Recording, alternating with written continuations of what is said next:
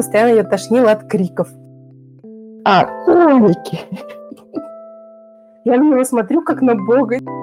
Спрятать этот стакан земли от папы. Дети очень часто что-то не едят. При этом она прыгает, конечно, по дивану, там, по столам, она, ну, любит лазить. Главное, чтобы в этот момент не была бабушка в гостях. В Питере с девчонками мы ходили раз в год в баню. У человека понос, но он блюет. Всем привет! Меня зовут Маша. Мы сегодня продолжаем говорить про э, материнство и работу программисткой. Всем привет! Меня зовут Азалия. И да, и мы сегодня продолжим тему первого года. Я бы хотела начать с того, что у тебя были какие-то ожидания от себя? Представляла ли ты себе так успешный успех, вот это все, о чем мы говорили в прошлом эпизоде? Или нет, или не было у тебя такого? Я не помню, чтобы я такого ожидала, но у меня есть подруга, которая помнит про меня все в то время. Я не могу сказать, что я от тебя очень много ждала, потому что, говорю, у меня была подруга, которая я видела как там, на два года старше дочь, и я видела, что э, вот как у нее проходит, у нее там вначале э, она спала там только, только на ручках, только полчаса, э, я видела, что у нее там какая-либо мобильность снизилась там на очень сильные и производительность, и, в общем-то, она на это и не рассчитывала. Я, наверное, тоже на это не рассчитывала. Другое дело, что у меня раньше не было амбиций. У меня амбиции появились после рождения ребенка и все вот это вот. Я почему спрашиваю? Потому что я помню, что вот я была как раз-таки из тех, кто такая, я буду активной мамой, я буду изучать там что-то новое, я там новый язык выучу, еще. Ну вот, вот когда я вижу, как говорят девушки, ну типа я себя узнаю, не прям какие-то там супер какие-то цели я себе ставила, но я думала, что у меня реально будет много времени, и я там, не знаю, много чего добьюсь. Кстати, может, поэтому у меня и было такое немножко разочарование, можно сказать. И вот эту тему бы хотелось бы побольше раскрыть, почему, но чаще всего не получается. Я видела таких девушек, которые, да, там, я буду работать и так далее, но я насчет себя сомневалась.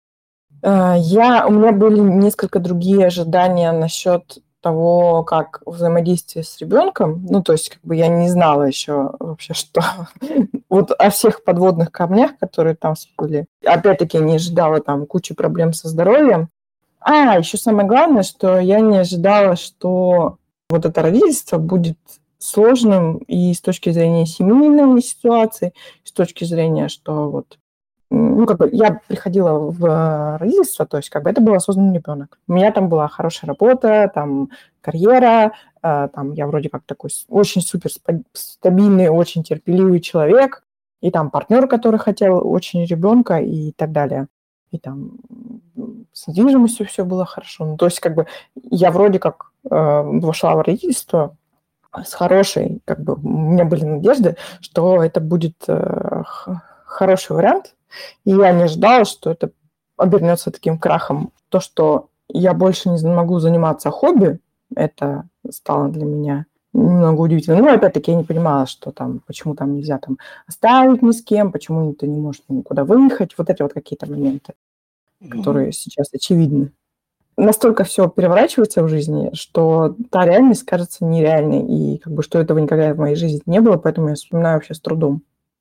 Вот у меня тоже, я на самом деле, ну, тяжело вспомнить было, мне даже пришлось поставить все фотки, там, в Google фото залезть, потому что у меня вот первый год, как бы он, ну, как бы такой немножко размазанный весь такой получился, что я даже удивилась некоторым вещам, потому что, там, что мы куда-то ездили, там еще что-то в этом роде, потому что как бы слишком монотонные дни проходили, как бы каждый день одно и то же, как день сурка. Вот вроде как это объясняешь, кажется, ну и что такого, ну типа день сурка, все об этом пишут, рассказывают, а что такого, ну, отдыхай, но после плюс-минус бурной жизни, ну когда ты типа вы молоды, там везде тусуетесь, все такое, и резко превращается в одни и те же дни, месяцами все это как бы одно и то же повторяется, не можешь там просто принадлежать себе, там выйти куда-то или что-то э, сделать, не согласовав это со всеми людьми как бы вокруг тебя, то это прям, не знаю, очень сложно. И как бы даже не подготовишься же к такому, к такой монотонности, мне кажется, тяжело подготовиться. Даже не, непонятно. И еще по ожиданию я вспомнила, что я, э, ну, дети обычно повторяют темперамент своих родителей, ну, необычно, ну, бывает такое, что, типа, у спокойных людей спокойные дети умненькие. А у людей, которые вот так вот, у них и дети по потолку бегали. Я ожидала, что у меня будет спокойный, беспроблемный ребенок. Ну, собственно говоря, я была там спокойным, беспроблемным ребенком. Немножко разочаровалась про это. Э, у меня, я не помню, что у меня была монотонность будней. У меня было ощущение того, что нету ни секунды свободной, и ты себе не принадлежишь. То есть ты, то есть вот этот ребенок, ты его не можешь там положить спать и уйти заниматься своими делами, в принципе. Потому что он там спит с э, грудью, во-первых, во-вторых, спит мало, э, в-третьих, просыпается, если ты уходишь, он чувствует, что если тебя нету, а он тебе очень сильно привязан и как бы он тут же просыпается и орет. Потом а, то, что как бы если он не спит, то он хочет кататься на ручках. И как бы других вариантов ребенок не рассматривает. И плюс у меня ребенок бывает, ну, по-моему, 50 на 50 дети либо либо гулять и засыпают в коляске, а, либо терпеть не могут гулять и в коляске орут, как сидоровые козы, и с этим ничего не сделаешь. Вот у меня как раз вариант, который он вообще терпеть не мог гулять никогда, я орал, автокресле тоже он орал, не прекращая всю дорогу. Если, и очень часто у детей, э, маленьких, э, если их там пристегивают, там, ну, допустим, для безопасности, у кресел есть э, ремни, и у колясок есть ремни. Так вот, и в самолете ребенка надо обязательно пристегивать. Так вот, есть дети, я их знаю достаточно много, которые в таком варианте орали, не затыкаясь все время, когда они пристегнуты. И, в общем, то это значительно снижает возможность куда-то там доехать, дойти, путешествовать и так далее. Ну, ты, конечно, можешь, но ты пока потратишь на это свои нервы. Ну, у меня наоборот, она все время спала только либо на руках, а вот так вот ее надо было на живот себе положить, либо в коляске, и приходилось постоянно много гулять, и у меня куча фото, где я просто я вокруг дома хожу, либо там я сижу, и на мне ребенок, короче, лежит с одной стороны, как бы это ну, просто, что вот можно выйти, погулять, но с другой стороны, уже надоедает. Когда ты там, допустим, месяц гуляешь, каждый раз. Ну, это нормально, прикольно, а потом ты уже, тебе уже настолько бесит, ты знаешь, каждый подворотню вокруг, не знаю, но это как бы тоже утомляет, ты уже там, не знаю, что-то что хочется не придумать. И вот, кстати, ты сказала про орут, вот дети. У меня дочь, она практически никогда не орала, прям даже плакала очень тихо, но зато бывало такое, что она как бы не умела орать, ну, как бы плакать сильно. Если вот, например, она чего-то испугалась, вот один раз мы ехали, по-моему, на такси, э, в автокресло я ее пристегнула, и она что-то закричала, и она, ну, как бы от того, что она не умеет кричать, она начинала кашлять, и ее начинала рвать. Ну, это не от укачивания, от чего, это могло быть и просто дома, например. И у нее, и у нее на самом деле очень долго такое было, типа, если она в садике заплачет, она ее рвало и все терялись, там воспитатели сразу вызывали, там что такое, а ее просто рвет, ну, не потому, что она там отравилась или еще что-то, а просто она не умеет плакать. И это тоже как бы меня... Сначала я очень, ну, как бы пугалась этого. Потом, когда выяснилось, что это просто она так плачет, у нее там как-то непривычно для нее, для ее организма, то ее как бы... Короче, это для меня тоже было сначала очень таким большим шоком. Я уже думала, что он там болеет чем-то или еще что, а потом оказалось, что это просто так ее рвет от того, что она так слишком интенсивно кричит. Вот. Это не из ряда вон, это у детей реально бывает, но жутко есть мышца, которая смыкается. И, есть такая болезнь, что она смыкается сильно, слишком сильно. Когда ребенок еще совсем маленький, она не до конца развита. А потом она полностью перекрывает пищевод. И ребенок рвет просто все, что он ест, и не достигает желудка. Это единственный выход это сделать э, операцию. Да, это жутко вообще очень. Ну, она ее не все время рвало, а вот именно когда плачет, именно в моменте. Как только она успокоится, все нормально сразу. Я понимаю, что она как-то дышит по-другому, это явно вызывает, вызывает рвота. У детей из-за того, что у них тела маленькие и другая чуть-чуть анатомия, у них очень много таких сайт-эффектов, которые ты не знаешь до этого. Во-первых, у них э, сопли могут в слезные каналы попадать, и там все забивается, надо делать специальный массаж. Потом, если у них э, сопли, а это тоже из-за того, что голова маленькая, там все каналы внутри маленькие, э, как бы сопли мгновенно переходят в отит. Это дико больно, ребенок кричит и, и все такое. С кожей у них то одно, то, друг, то другое. Там колики эти, которые... А, колики! С трех месяцев ребенок начинает плакать. Ну, это не у всех, причем ребенок плачет там часами, может сутками. Вроде как есть какие-то там средства, которые как бы помогли, но они не особо помогают. У меня помогло совсем-совсем исключить молочное из рациона, потому что это ну, в данном случае это во многом была аллергия у нашего ребенка. Но это настолько сложно это исключать э, из-за того, что вот я не спала, потому что вроде как дети должны много спать, но по факту получается, что ты там просыпаешься каждый час, каждые три часа, и это вообще не способствует ни тому, что ты высыпаешься, ни тому, что ты можешь интеллектуально что-то делать постоянно нервничаешь. У меня еще была ситуация, что я, допустим, не могла его из рук выпустить. То есть вот он требовал себе вот такого отношения. Ну, вот ты говоришь, начиная с трех месяцев, ну, это, наверное, у тебя, наверное, уже были не колики, это уже, наверное, была какая-то типа непереносимость уже, когда ты там молочек там... С месяца колики. Колики, это же вообще нормально, ну, у всех детей же болит немножко живот. Ну, к нам пришел педиатр. Я перепутала, месяц, месяц там будет, да. И слушайте, говорит, э, вам надо исключить то-то, то-то, то-то, и перечислила всю еду, которую я ем. Я такая, в смысле исключить? Ну, я, конечно же, в панику впала, я не сразу пошла гуглить. Я думаю, что мне теперь ничего не есть. А потом, ну, как бы я уже там погуглила, поняла, что у, деть, у детей всегда бывает. Короче, у них даже реакция вот это высыпание, которое вот мелкие вот эти красные, это типа тоже нормально по на еду, потому что они ни разу не ели такую еду. На живот тоже вот ЖКТ начинает у них работать, колики и высыпание на коже для детей нормально это, физиологично. Да. Я помню, помню, пришел к нам педиатр вообще из другой какой-то клиники, там что-то он э, заменял кого-то, пришел такой, я говорю, вот у меня ребенок плачет, там у нее колики. Он просто взял ее на руку, ну вот у него такая огромная рука, он живот положил себе на руку, ее живот, просто ее поднял в воздух, и она замолчала. Я на него смотрю, как на бога, типа, в смысле? Я тут с ребенком ношусь. Он говорит, просто вот на животе держите, у нее просто, ей так проще. И вот после этого я начала ее держать на животе, ну вот на себе, там, на как, ну вот на руку, вот как я видела этот, некоторые так носят, типа, на руке. Когда я их животом к себе ложила, вот после еды, там, она сразу успокаивалась, ей не было больно. А я думала, что это э, прям какая-то супер сложная вещь, там, ну, не знаю. Короче, колики это у всех. Да, современная наука считает, что это типа нормально, но я в это не очень верю. Ну, потому что, опять-таки, у меня, э, у него там была явная аллергическая реакция, там у него диета строгая помогла. И как бы реально, как бы у него была очень сильная связь еда, ну, моя, и как бы реакция.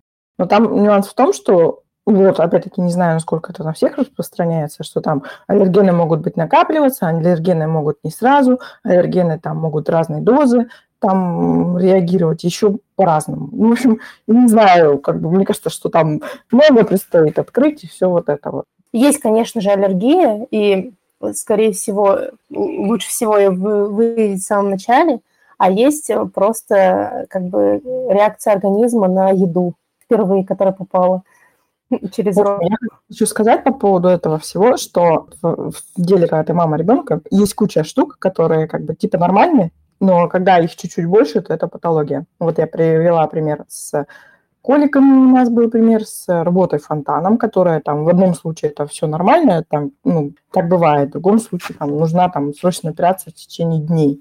Кстати, про работу фонтаном, я вспомнила, что на каком-то сайте я там увидела, э, насколько нормально рвота, и там написано, типа, если э, ребенка рвет э, больше, чем полстакана, то это типа ненормально. А если столовую ложку, то это нормально. Я взяла столовую ложку, просто проверить, сколько это налила, поняла, что это очень много, так это нормально. На самом деле, вот эти вот а, всякие советы, типа у финнов, по-моему, была такая тема, что если ребенок ест землю, то есть если это стакан земли, то это ненормально. А если ложку столовую он съел, ну там полстакана, это нормально. Я каждый раз угораю вот с этими проверьте, сколько он вырвал, сколько он съел. Если больше стакана, то вызывайте врача. Если меньше стакана, то это нормально. Я думаю, что... У меня была проблема в том, что папа ребенка был чрезвычайно тревожен. И тут скорее а, вопрос в том, чтобы спрятать этот стакан земли от папы, который сижу. Ну, это бывает, да. Я еще хотела сказать, что вот в этой ситуации, когда там ну, ребенок творит неизвестно что, и как бы грань между нормой и болезнью, она там как бы в мере и проблема в том, что тебе врачи вообще не помогают. То есть найти врача, который как бы более-менее у него актуальные знания, это еще такая себе проблема. Очень часто они там э, говорят какую-нибудь, э, ну, ты знаешь, что, допустим, Ну вот было в советское время, что ребенка надо кормить каждые три часа, ни меньше, ни больше. Современная практика про кормление ребенка грудью, она говорит, что лучше кормить по требованию. Ну и у кого-то получается три часа, у кого-то получается, там, у меня был час. Вот, и настаивают врачи на этом. Или, допустим, врачи, вот у меня, когда был маленький ребенок, у него была куча проблем, у нас была аллергия, у нас была неврология. И как бы врачи, у них всегда две проблемы, из-за которых это все происходит. Это подгузники и кормление молоком, грудью. При этом э, они меня очень продавливали, чтобы я бросила кормить. При этом э, на смесь у него как раз была работа фонтаном, потому что смесь делается с коровьего молока. И они очень сильно давили, очень стыдили и так далее. Ну, и на самом деле, вроде как, по современной науке это причина, надо было по-другому делать. И, ну, то есть я нашла там нормального в итоге педиатра, который э, мне помогал. Но факт в том, что ты обращаешься за советом к специалисту, а он, ты можешь ожидать от него вообще все, что угодно.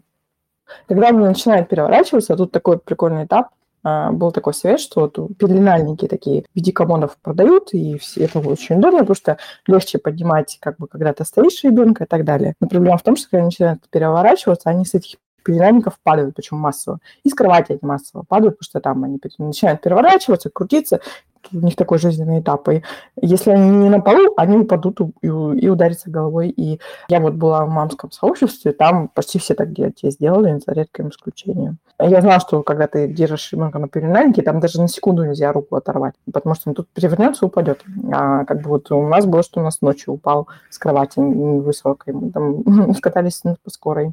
И это все так тревожно, и так ты себя чувствуешь постоянно виноватой. Еще плюс тебя нападают всякие ранние методики развития про то, что ребенка надо развивать, показывать ему карточку. И таблицы советские на развитие, то есть какой-то месяц должен там поесть, а, в такой-то пойти, в такой-то перевернуться, голову держать и так далее. Но вот эти таблицы, которые по интернету и в советской педиатрии приняты, они проще, чем как бывает в жизни. Допустим, у нас ребенок, по идее, должен начать есть препкорм 6 месяцев. А мой начал в год. И до года он даже воду не брал в рот. Представляете, насколько вообще, что со мной дел, сделали врачи, что я должна сделать так, чтобы он ел прикорм, и это он уже голодает, и как бы все плохо, он у тебя там сейчас умрет и так далее. У меня была подруга, она мне привезла книжку, очень рекомендую, «Мой ребенок не хочет есть». Это испанский педиатр. И там сказано, что это вариант нормы, когда ребенок начинает есть в год.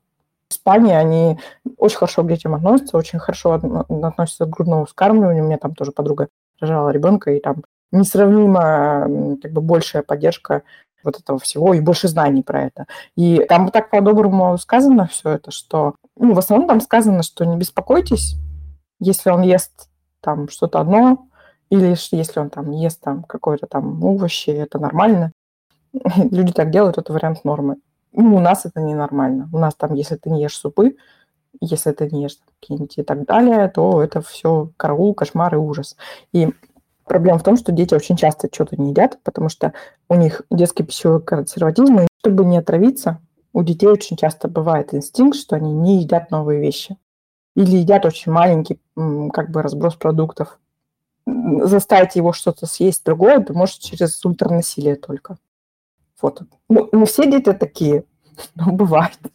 У меня вот до сих пор, у меня раньше, мне кажется, даже более, как бы не такая избирательная была в еде, чем сейчас. Вот сейчас я смотрю, она понюхает, языком оближет. Она говорит, нет, я не буду. Она, если ей запах не нравится еды, она не ест. Все, там, хоть, хоть кетчупом заливай. Мы угораем над ней. Говорю, раньше ты все ела, а сейчас, ну, сейчас она прям избирательная. И это ведь, вот как сказала, это действительно очень сильно тревожность у родителей повышает. Типа ты и так каждую секунду тревожишься ребенка, а тут еще врачи со всех сторон. Ты должна э, начать, а, ты должна кормить грудью, ты не должна кормить грудью. Ваш ребенок должен есть, ваш ребенок должен уже там сказать 15 слов. У нас долго не было невролога. Ну, я пришла там чуть с запозданием на несколько месяцев, и мне говорят, сколько слов знает э, э, ребенок? Я говорю, ну, несколько слов. А сколько несколько? Я уже такая, а сколько до- должна знать? Она говорит, ну, должна там, допустим, 15. Я говорю, ну, как раз у нас 17 наберется. Чтобы меня они не гнобили, я уже там просто, а что надо? А что она должна уметь? А да, умеет, вот так, потому что я знаю, что это очень сильно просто вот первый год на меня это очень сильно действовало, вот именно на мою тревожность. Я и так сама по себе как бы тревожная. А еще мне постоянно там, а, ой, она у вас слишком долго на груди. Вот мне тоже постоянно так говорили. Я потом забила, я просто начала уже там, когда подросла, я начала ходить. Сначала я начала ходить с мужем в поликлинику. Потом, когда она еще больше подросла, я просто отдавала ребенка, говорю, иди в поликлинику. Типа, потому что я знаю, что отец придет, все ему скажет, ой, какой он молодец, пришел. И ему никто ничего не скажет, что плохое, там он плохой отец. Нет. А если я приду, они мне начнут там, а чем, почему так не делаете, почему сяк не делаете. Ну вот. Поэтому поликлиника для меня было типа убедиться, что все норм там, или если не норм, то полечить там. Вот. Для меня это была подпитка моей тревожности всегда, потому что они всегда что-то не то. У них всегда какие-то там карточки, всегда какие-то у них свои, короче, какие-то таблицы. Он говорит, она у вас по таблицам слишком маленькая. Я говорю, ну у вас таблицы Ленинградской области. Говорю, у нас в регионе все маленькие. Он такой, да? А, ну, возможно. Да, мы еще сильно маленькие. Мы там, не знаю, короче, много-много всяких там. Слишком тяжелая она была. Все говорили, ой, она какая-то у вас слишком круглая. Э, для мамы она была моей слишком худая. Короче, вот эти вот только подпитывают на самом деле. У меня был тревожный папа. Я его не отправляла к врачам, потому что было бы совершенно бесполезно, он бы там ничего не сделал, как бы... Ну, сначала он задавал много-много вопросов, миллиона, он очень такой последовательный человек, потом он решал, что это слишком рискованно, и там типа нет, ни за что не отдал свою кровинушку. У нас было такое, что ребенку после родов надо было сделать операцию небольшую, у него на черепе была травма, и надо было откачать кровь лишнюю. И, в общем, он чуть было не, э, типа, нет, не будем делать, это так, типа, опасно и так далее. И поэтому я как самый стойкий человек нашей семьи ходила сама. Ну, и самое прикольное, что как бы до рождения ребенка я не была тревожной совсем. Ну, жизнь меня поломала. И вот это вот очень сильное давление про то, что я должна, и что у меня не получается, оно, ну, как бы у меня, я вот стала чуть-чуть тревожным, и вообще, в принципе, вот это вот ощущение, что ты делаешь все плохо, делаешь все неправильно, ты портишь ребенку всю ему жизнь, оно вот как бы, вот как узнала про беременность, вот оно там и начинается, не заканчивается, мне кажется, никогда. И при этом как бы это же не ложное ощущение, там, это действительно там ты портишь ему жизнь. У меня э, ребенок, он не просто не говорил в год 17 слов, он у меня разговорил в 5 лет почти. Э, то есть, и это был такой ад, ну и там тоже все говорят, что это я не потому, что я его не развиваю, потому что он, я с ними разговариваю, потому что они не читаю Пушкина. В общем, прикол Пушкина в том, что дети с речевыми проблемами его ненавидят. То есть как читать Пушкина, его хватает, он в угол кидает, вот в буквальном смысле. И это не только мой так делал. И, э, соответственно, я вот все детство ребенка слышала там диагнозы о том, что у него очень страшно, что он там останется с ним на всю жизнь, что у него серьезная умственная отсталость. И вот когда ты это слышишь от какого-нибудь там уважаемого врача-профессора, сложно не тревожиться. Да, я согласна. А у меня же этот, ну, дочь, ну, не 17, это я так уж, я не помню, сколько слов. Я просто, она начала говорить, а, типа, раньше, но зато она, например, пошла позже, чем, ну, обычно дети ходят. Вот, и она у нас, ну, как бы физически так не особо старалась это торопиться. Просто я смотрела у нас э, у знакомого, мальчишка был, как бы он развивался физически быстро, но зато он молчал, всегда молчал. И она уже к нему подходит, там что-то ему говорит, а он только на нее смотрит и бежит. Короче, а у них было абсолютно как бы по-разному. Я вот, глядя на него, поняла, ну, насколько дети бывают разные. То есть, например, она как бы физически как бы боялась, то есть не то, что прям боялась, но она, например, супер осторожно пыталась ходить, супер осторожно переворачивалась. Ну, все такое, как бы у нее осторожность была. Но говорить она там, типа, старалась повторять вообще все. То есть любые звуки, любые слова она там повторяла. И я вот понимаю, что вот, например, некоторые рассказывают, типа, дети там совсем маленькие, там лезут на шкаф. Мне кажется, моя, ну, до сих пор на шкаф не полезет. Ну, типа, зачем? Можно же упасть. Ну, типа, при этом она прыгает, конечно, по дивану, там, по столам, она, ну, любит лазить. Но вот как-нибудь так, чтобы она посмотрит, подумает неустойчиво, не полезет. Вот так. А, вот. Но мне кажется, что у меня наоборот было, когда, ну, по рассказам родителей, я наоборот э, типа, больше двигалась, но говорить тоже поздно начала. Ну, поздно относительно, типа, всех остальных детей э, в нашей семье. Я, типа, поздно начала там. В два года, что ли, я первое слово сказала, что-то типа того. Вот. Так что, мне кажется, это, ну, типа, у всех по-разному, и, наверное, у кого как, кто как к чему готов. вот в этих всех условиях, когда ты ни черта не спишь, вот если ты кормишь грудью, у тебя еще там физически температура 40, потому что лактостаз. Никогда не ешь. Ну, я не ела, потому что у меня была диета, потому что все, что я съела, тут же давала реакцию на ребенка. И ты не можешь ходить в туалет одна, потому что у ребенка к тебе приклеен, и он... Него трагедия, если ты закрылась там. Ты идешь в туалет с ребенком. Помыться тоже нельзя. Вообще ничего нельзя ты вот думаешь, вот как бы вот я закрылась в туалете, он там орет, вот это вот психологическая травма на всю жизнь, или это как бы он переживет это? Вроде как переживет, но немножко сомневаешься. Ну вот ты говоришь, реально же смешно, да? Но у меня же тоже так же было. Ну, я, например, боялась в душ сходить. Я думала, а вдруг это травмирует ее? Хотя это, ну, это как бы глупо так думать, но я реально так думала. И мне вот реально казалось, что почему она должна там лежать, одна кричать, а чтобы я помыла голову. Да и ладно, я не буду мыть голову. Побуду грязной, но ничего такого. не, не сильно-то я и грязная. вот, ну то есть ты реально вот переживаешь за такие вот мелочи. И вот этот зомби, ты реально становишься как зомби. У тебя не соображают мозги, ты там недосып, вот с родов буквально. И ты, естественно, начинаешь все пропускать. У тебя там может галлюцинация от недосыпа начаться и все такое. Но прикол в том, что вот ты убрала руки, опять-таки, все дети разные, некоторые там реально там едят, спят, и их можно положить и уйти, и все нормально, заниматься своими делами. Но ты там отвернулась, и как бы э, он откуда-нибудь упал, или сажал э, туалетный ёршик. Ну, то, допустим, как бы фильм считает, что это нормально, и мы, допустим, тоже считаем, что это нормально. Главное, чтобы в этот момент не была бабушка в гостях, иначе там, там вызовут опеку и так далее они как бы могут э, там реально что-нибудь там себе опасное. Опять-таки, залезть на шкафы, шкаф может упасть, и как бы это самым печальным образом за... все закончится. И там что-нибудь там, какой-нибудь там растворитель найти. Это если ты, допустим, тебя отрубила, и ты уснула, то это вообще прям капец. Вот мы как раз перед э, записью смотрели фотки. У меня фотки первого года. Это либо у меня ребенок на руках всегда, либо как бы он докуда он добрался, то есть рассыпанные там какие-нибудь батарейки, он там их пытается облизывать. Или вот у меня есть видео, но это было безопасно, он там взял туханное полотенце и вот так вот все рвал его на мелкие части. Ну, опять-таки, это для него безопасно, такая шалость, поэтому это было не страшно, но опасных штук тоже бывает. И при этом ты всегда виновата, если к тебе приходит врач, ты тоже всегда виновата, плохо за ним следишь. А если ты заболеваешь или ребенок заболевает, все еще в пять раз хуже, потому что ему надо сопли отсасывать. Это, представляете, просто...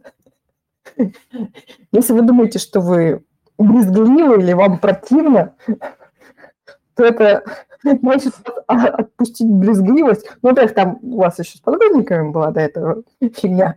А тут сопли надо трубочкой человеку засать никуда не денешься. И он начинает задыхаться, потому что там, допустим, нос у него не дышит, а ртом он ест. Они путают, э, особенно в Питере, день с ночью. То есть бодрствовать э, ночью и спать днем, это вот тоже очень часто дети так делают. Вот ты говоришь, они путают день с ночью. Ну, я путала день с ночью. Я не помню, когда день, когда ночь, а что уже вставать, а, а что спать пора, а мы вроде как уже выспались.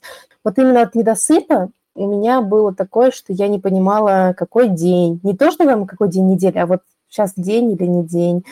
Хотя вроде бы, ну, как бы уже тогда и белые ночи закончились, но все равно у меня была вот эта вот путаница – в плане того, что типа я встаю и думаю, а сейчас мне надо встать или сейчас надо спать. Ну, то есть того, что все время как бы режим дня полностью порушен у меня в том числе, потому что ну, у меня тоже было э, ГВ, и у меня тоже было, особенно в начале, как бы у меня было тоже не каждые три часа, допустим, каждый час, ну, потому что э, она не могла как бы есть сразу много, она ела по чуть-чуть. И получалось так, что мне растягивалось на, на весь день это, и на всю ночь. И, и из-за того, что у нас еще был совместный сон, я тоже как бы все время путала, ну, типа, какое сейчас время. И вот, например, первые несколько месяцев, тогда муж ходил на работу. И вот потому, дома он или нет, я еще могла определить примерно, какое сейчас время дня. Э, и было так сложно с этим. Когда вот у тебя порушен э, режим дня, там все одно и то же происходит, ты даже не понимаешь, сколько времени прошло там, сколько недель прошло. Вот, у меня было вот как бы все такое, как один большой день, что ли. Не знаю даже, как это описать, вот первые месяцы. Вот когда у тебя чуть-чуть недосып, у тебя просто падают когнитивные способности. Когда у тебя там серьезный недосып, у тебя начинаются ну, уже повреждение мозга, и там начинается сначала со слуховые галлюцинации, потом зрительные, потом ты делаешь что-то не то, что тебе надо. И, в общем, это, конечно, редко так можно прям дойти до такого. Но, в общем, там мозг очень сильно страдает от этого всего. Даже не э, все говорят, что это из-за гормонов, но на самом деле, как бы я думаю, что гормоны здесь дело десятое, а дело в общей усталости организма. А еще это я, опять-таки, узнала исключительно, когда вот стала мамой. У нас одна э, из комьюнити мам пошла учиться на малышную фею, которые помогают как раз на, налаживать кормление. Там они действительно очень классные, гораздо полезнее, чем педиатр иногда. Что у них там эти современные методы все и так далее. И вот она там рассказала, что, оказывается, вот гормон, который провоцирует лактацию, он а, может провоцировать дебют или обострение психического заболевания. У нас э, в комьюнити было, был такой случай, что женщина, у нее было два ребенка, и в три года каждого ребенка у нее случался острый психоз. Ну, при, то есть мы с ней общались, и было видно, как она с нас ходит. К счастью, как бы ее там за месяц вылечивали, то есть ее там попадала в больницу, в стационар, ей там оказывали помощь, и она возвращалась адекватным человеком. Но для меня, в принципе, была сюрприз, что так это может воздействовать. Мне кажется, что вообще про послеродовую депрессию, про этот психоз и там и бэби блюз и прочие штуки отдельный подкаст надо записывать, потому что это такая прям тема, наверное, самая большая и такая сложная. Не знаю, я так думаю. Еще я хотела вот упомянуть тут такой нюанс, что это не только маленьких детей касается, но вообще всех, что дети от усталости, впечатлений, у них нервная система, не у всех, но очень многих, может не справляться, они могут выдать истерику. То есть и тебе надо, если дойти до куда-нибудь, там, в магазин или какую-нибудь там, ты, не знаю, в бюрократию пошла, тебе некуда отдать ребенка, ты его взяла с собой. Допустим, туда он пошел, обратно ты несешь сумку, там, самокат ребенка, потому что он устал, у него маленькие ножки. У них, в принципе, запас прочности очень маленький. Это, в общем, Гулять тоже, э, допустим, мой вообще не гулятельный ребенок был, он тут же скучно, устал и так далее. У нашей коллеги Настя, у нее там ребенок очень любит гулять, они гуляют целыми днями. Тут по-разному бывает, но в среднем дети не очень выносливые товарищи. И если случается такое, что им надо вот как бы вот это вот перетерпеть, допустим, вы поехали на море, и вас там день, сутки, вы там самолет, перелет и так далее, то почти неизбежно, что ребенка случится ор, крики, истерики, потому что он устал, потому что он, ну, нервы, это нормовые впечатления, перегруз всей нервной системы и хана. И то же самое, если случается что-нибудь хорошее, допустим, у него классный день рождения, или они пошли в парке развлечений, и очень многих детей э, после этого выдать э, там скандал, истерику, нервы или там что-нибудь и э, кажется, что он неблагодарный, на самом деле у него просто перегруз произошел. Вот. Мы много путешествовали, ну, с Даной ездили, когда она еще была совсем мелкая там. И вот когда постарше стал, и мне говорят, у тебя такая взрослая девочка, почему в 4 года у нее коляска? Я говорю, вообще-то мы любим гулять, я знаю, что она устанет. Я знаю, что если она не поспит вот, где-нибудь, то ей будет плохо, потому что я знаю ее, у нее истерика начнется, плакать будет. Поэтому у нас иногда там, не знаю, в пять лет уже, я думаю, жалко нет коляски, потому что, типа, взяла и... Ну, сейчас хоть можно ее в машину закинуть, она в машине поспит. Но просто вот реально вот у детей, я знаю, вот сейчас какие-нибудь впечатления будут, но я уже готовлюсь морально, потому что а, если она сейчас как-нибудь ее не уложить быстренько поспать, истерику закатит. Если там как-нибудь не сделать такую обстановку, чтобы она там сама случайно уснула, то все, будет истерика. Ну, мне кажется, это и у взрослых тоже такое бывает, перегруз. Просто мы уже как-то, как взрослые, чуть получше с этим справляемся, не все, но, но все же. А у детей это очень, им, им тяжело, да, много эмоций. И еще вот по поводу э, ожиданий, я ожидала, что я буду активной мамой, три ха-ха, потому что у меня нервно не хватает на вот это все путешествие. Опять-таки, у ребенка до сих пор детский пищевой консерватизм, и ехать с ним куда-нибудь, и он такой, это я не ем, это я не ем. Вообще непонятно, как кормить. Просто сплошные проблемы. И опять-таки, когда я до ребенка, я ничем не болела, я вообще не знала, что такое ротавирус, какие-то болезни меня не касались совершенно. Когда у тебя заводится ребенок, не все, но очень многие, они рождаются со слабым иммунитетом. Болеть каждый месяц, да каждый, да даже каждую неделю, для них это вообще норма жизни. А, причем как бы а, иногда они как бы болеют просто, ну там сопли и сопли, ты можешь расслабиться. А иногда вот тоже у знакомой был ребенок, у которого каждая вот такая болезнь приводила, я забыла, как называется, бронхиальный спазм. Ну, вот это преддверие астмы. И они каждый раз катались э, снимать эту ситуацию на скорой помощи. И это вирус. Это вот когда человек, у человека понос, он блюет день-два. С этим ничего не сделаешь особо. А, но прикол в том, что даже взрослые люди вроде как хорошим иммунитетом от детей заражаются. И вот я раньше это не знала, теперь я узнала, что это бывает всегда и везде. А особенно это бывает, когда у вас какие-нибудь билеты дорогущие невозвратные на самолет. Поехали в долгожданное путешествие на море, и там обязательно случится, ну, потому что там тяжести поездки, из-за того, что там много других детей, людей и так далее, как бы иммунитет ослаблен, он ничего не подхватил. Обязательно, как бы. Кипрские больницы, как бы, не изведаны.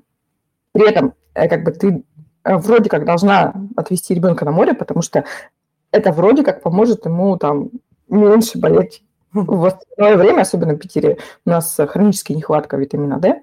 Но, с другой стороны, как бы вот и самолет, вот ребенок будет орать в самолете, не, это почти неизбежно. Тебя будут все вокруг ненавидеть, что он у тебя орет. Вы там-то вы заболеете.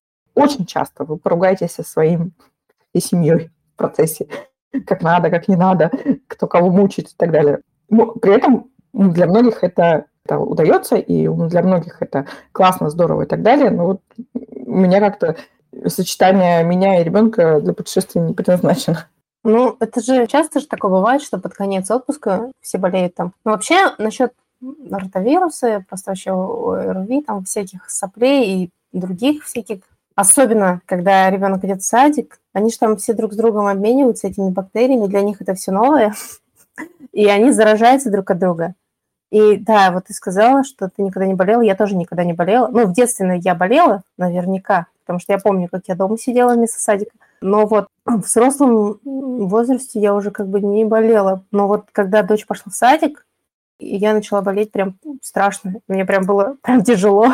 И, ну, как бы потом мне говорят, вот, типа, ты же жила в другом регионе, и когда ты была маленькая, ты э, там в детстве болела другими бактериями, там другие вирусы, другие... Ну, мне кажется, они все равно же меняются каждый, каждый год, там, они же изменяются, и люди все равно, как бы там, даже если ты прокачал в детстве, ты все равно своего ребенка заболеешь. Потому что здесь я тоже болею от ребенка. После садика она придет.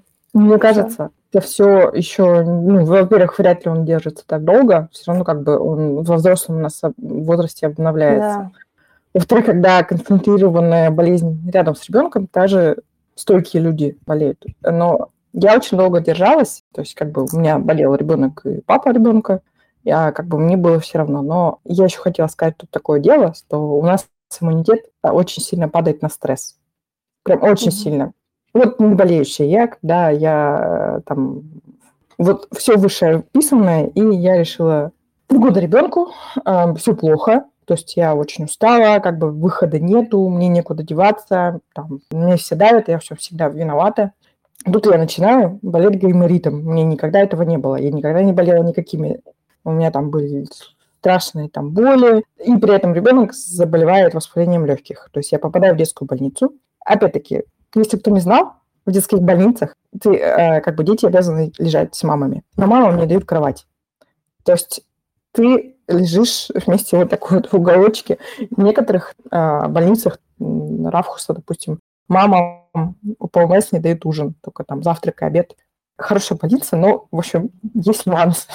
И вот попав с гайморитом с ребенком, который болеет воспалением легких, э, нюанс в том, что маме там помощь не оказывают.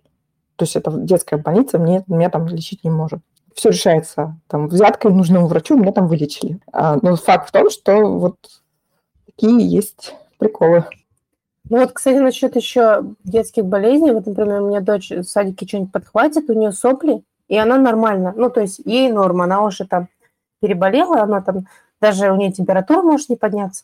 А мы, например, лежим и встать не можем, потому что мы от нее заразились. И это просто так выносило нас. Ну, даже вот, например, короной мы болели, дочка скачет, но у нее тоже корона, и у нас корона, а мы лежим, мы даже, ну, она скачет, ей надо что-то делать с ней, а мы не можем даже встать с кровати. Это было ужасно. И даже, даже до короны было то же самое. Например, она там подхватила этот кишечный вирус, который она там два дня поболела, и ей ок, а мы нет, мы неделю болеем. И это было просто так невыносимо. Думаю, почему так? Родители болеют даже больше иногда зачастую, чем дети, вот, ну, которые э, вроде чуть поболели и прошло вот, вот такими обычными вирусами. Поэтому вызматывает вообще. Так вот, я хотела под конец я вспомнила, что мы там пытались поговорить про работу. Да, я бы вообще ушли, ну ладно. Вот. Если вот в такой ситуации, если у вас не супер спокойный ребенок, который спит, если ничего, то и у вас материнство типа ближе ко мне, то вообще я вот, допустим, не понимала, как работать. У меня секунду нет на подумать и так далее. А обычно, э, когда ты заводишь ребенка, планируешь, и там бабушки, мамы будут помогать, а там папа будет помогать маме и так далее. Я просто хотела сказать, что в этой ситуации помощь реально только если она 8-10 часов, тебя никто не трогает. То есть это как бы вариант няни, который приходит, полностью забирает у тебя ребенка и не тыркает тебя каждые 5 минут вопросами. А когда там, бабушка приезжает или дедушка приезжает там раз в месяц, да даже раз в неделю, там берет его там на час и так далее, то э, в плане материнства и твоей карьеры это тебе не тоже ничего не поможет. Когда там папа помогает, то он вечером пришел, взял на руки ребенка, когда ты быстро ешь э, спокойно, то это тебе тоже вообще никак не поможет. Ну, разве что морально, что вот не помогали. То есть, когда я, допустим, в этой ситуации, вот как я в итоге ушла от тех родственников, осталась одна. Мне стало легче, потому что помощь их была минимальная, а давление по поводу того, что я все не так делаю, все там мне все неправильно, как бы оно достаточно большое. И как бы, допустим, бабушки у меня были достаточно лояльны и сильно на меня не давили. Но я знаю, что много ситуаций, когда старшее поколение, там у них есть какой-то опыт выращивания детей, и они там типа, я тебе сейчас расскажу, как правильно. И иногда там, может быть, их советы полезны, а иногда полная ерунда. Допустим, бабушки очень часто ситуация, когда не верят, что ребенка там аллергии могут чем-то не тем накормить или там еще что-нибудь. Опять-таки, ты там в первый год ребенка достаточно тревожная, на нервах и так далее, и когда тебе начинают рассказывать, как ты не права, как и э, так далее, или, допустим, делают то, что ты не просила делать, тебе это как бы очень-очень сильно выбивает из колеи. Мне кажется, что если э, женщина хочет именно материнство плюс карьера, то это вариант няни. Я бы еще сказала в защиту мамушек. У меня не было поблизости, потому что мы вот первые годы дочери жили очень далеко от родителей. И как бы я, когда рассказывают, вот, я отдала им всего на час, там, сделать, сделать такое, я думаю, блин, я так завидовала на самом деле, потому что у меня не было такого варианта.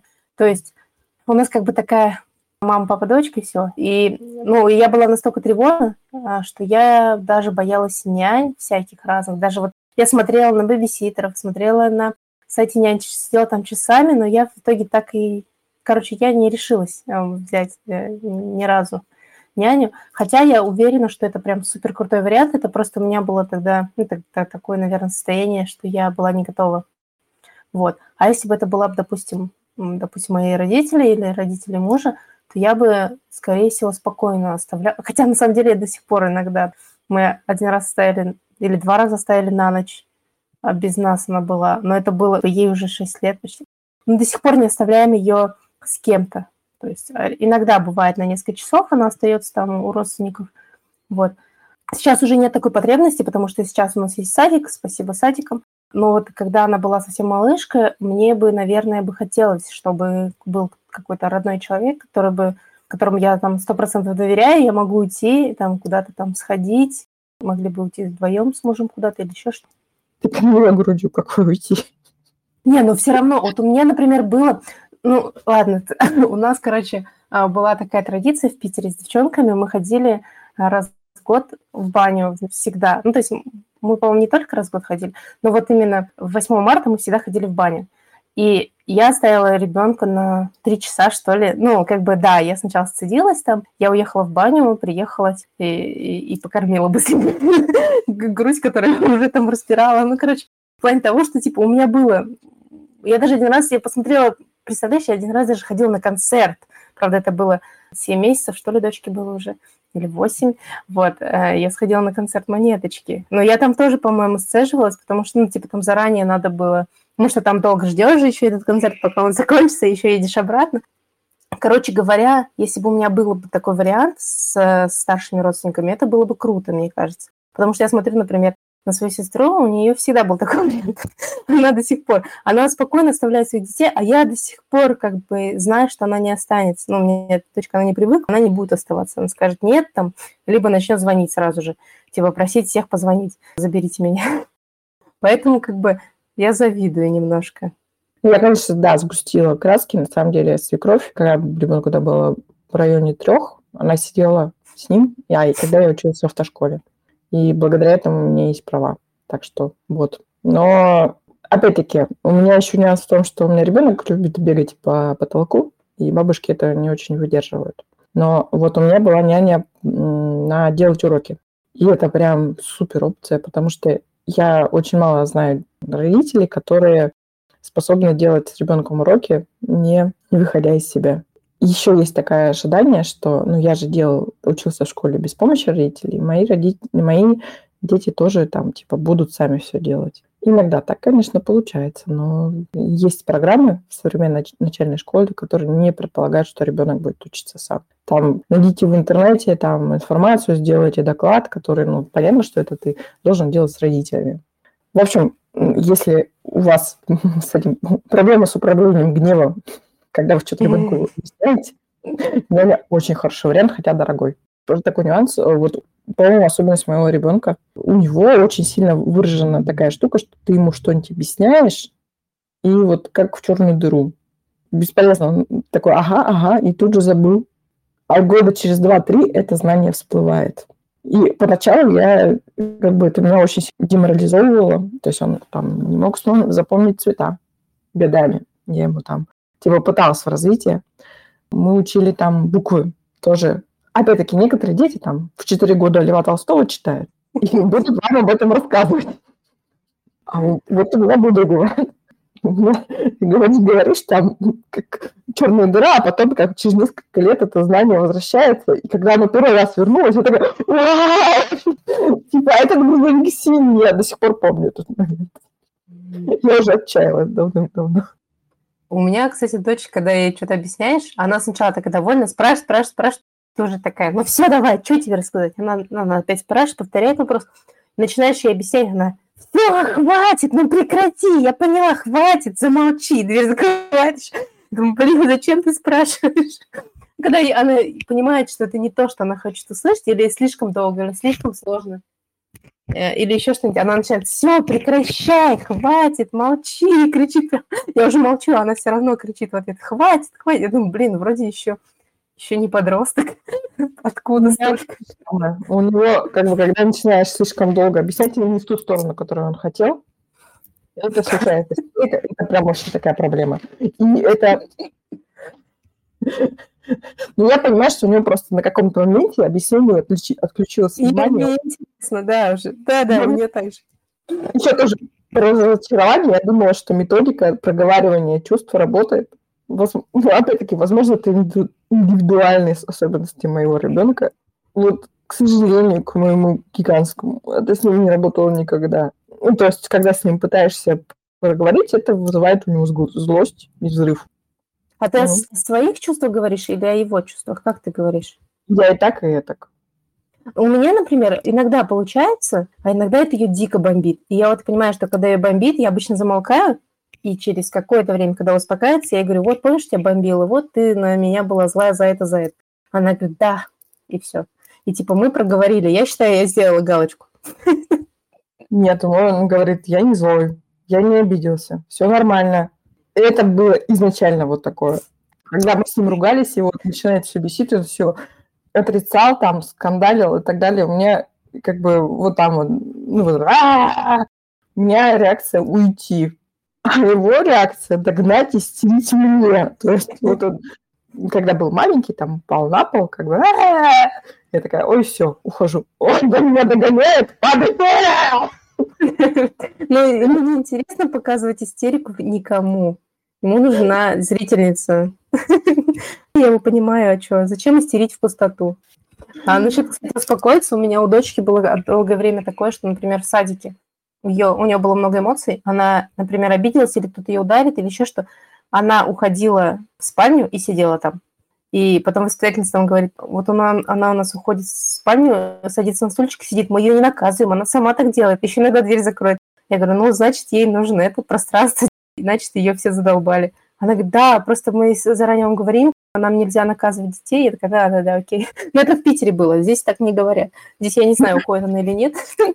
Но она вроде бы иногда уходит в этот, в раздевалку. Но она мне сама рассказывает, что вот меня там обидели, я ушла. Я говорю, а потом что? Ну, потом успокоилась, пошла обратно. Говорит. То есть у нее есть такое, что надо ей уйти от людей подальше. А у меня такого нет. Мне, наоборот, немножко некомфортно, когда человек уходит. Кажется, что что-то не то. Еще я хотела сказать, у маленьких детей должен был дневной сон, и в садике он предполагается, и там во всем там детковеды говорят, что до школы, как бы иначе там нервная система не развивается, все такое. Так вот, есть вариант нормы, когда у ребенка дневной сон прекращается в два года. И вот у меня он такой случился, и он вот говорит, что в путешествиях она может поспать. Вот он у меня после двух лет, он спал днем только если заболел. И это дико, э, когда вот он начал, начал пропадать этот сон, он так мало спал, это было так обидно, что и пытаешься его как-то наладить, какие-то там условия создать, как-то ложишься, там пытаешься усыпить, он не засыпает. А, думаешь, что же я делаю не так.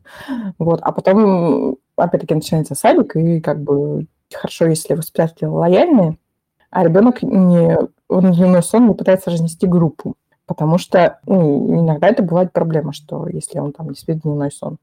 У меня, кстати, дочка иногда спит в садике, хотя она говорит, что я не сплю, на днем не сплю, дома она не спит, но в садике иногда она засыпает.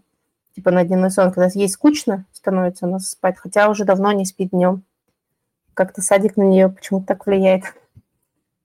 Там больше энергии уходит.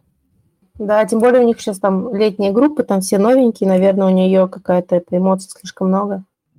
Вот, другие воспитатели, другие дети. Итог что мы пытались донести, это то, что когда у тебя начинается ребенок, у тебя, тебе надо куча-куча сил, внимания, нервов, ресурса, э, и он направлен на ребенка, и он обязателен. То есть, если ребенок его требует это внимание, ты не можешь ему отказать. И из-за этого, из-за того, что у тебя очень много туда уходит, э, сил на карьеру, учебу и так далее, как правило, остается меньше. Опять-таки, это не обязательно, что у всех так будет, но в среднем вот ситуация примерно такая. Да, и еще я бы хотела добавить, что еще первый год не только прям физически измотанное, ну, как бы ты, оно и из-за того, что, особенно если первый ребенок, как бы ты еще не понимаешь, что ожидать. Мне кажется, еще психологически очень сильно изматываешься из-за того, что там у тебя все полностью меняется твоя жизнь, сильно сужается круг общения. Даже, наверное, э, у меня было как бы физически было сложно мне, конечно, но психологически, наверное, еще более сложно. То есть э, никогда, наверное, в жизни я такого не испытывала, столько эмоций и, и столько, наоборот, э, не было у меня никогда такого, что было столько отсутствия эмоций. Как бы. Короче, это был такой очень такой сложный период. Тяжело что-то делать, но с другой стороны и одновременно тяжело вообще ничего не делать, потому что это не знаю, как будто бы все останавливается. Короче, такое немножко как бы не супер позитивный, э, конечно, у меня в конце а, спич, но просто хочется сказать, что вот первый год материнства действительно очень-очень сложный, и лучше не закладывать на него каких-то там прям супер каких-то ожиданий, вообще не строить вообще никаких ожиданий желательно от себя. Ребенок может быть вообще не таким, как ты думаешь. Он может там не оправдать твоих ожиданий. Может, придется все время ходить на улице, либо все время сидеть дома, и ты не знаешь, как это будет. Кстати, я думаю, надо, надо будет добавить э, фотографии самых наших фотки, которые передают лучше всего наш первый год материнства в телегу. Да. Всем пока. В следующий раз мы попытаемся поговорить про то, что как работать. Ну, это будешь да, да. Все, давайте, всем пока. Пока.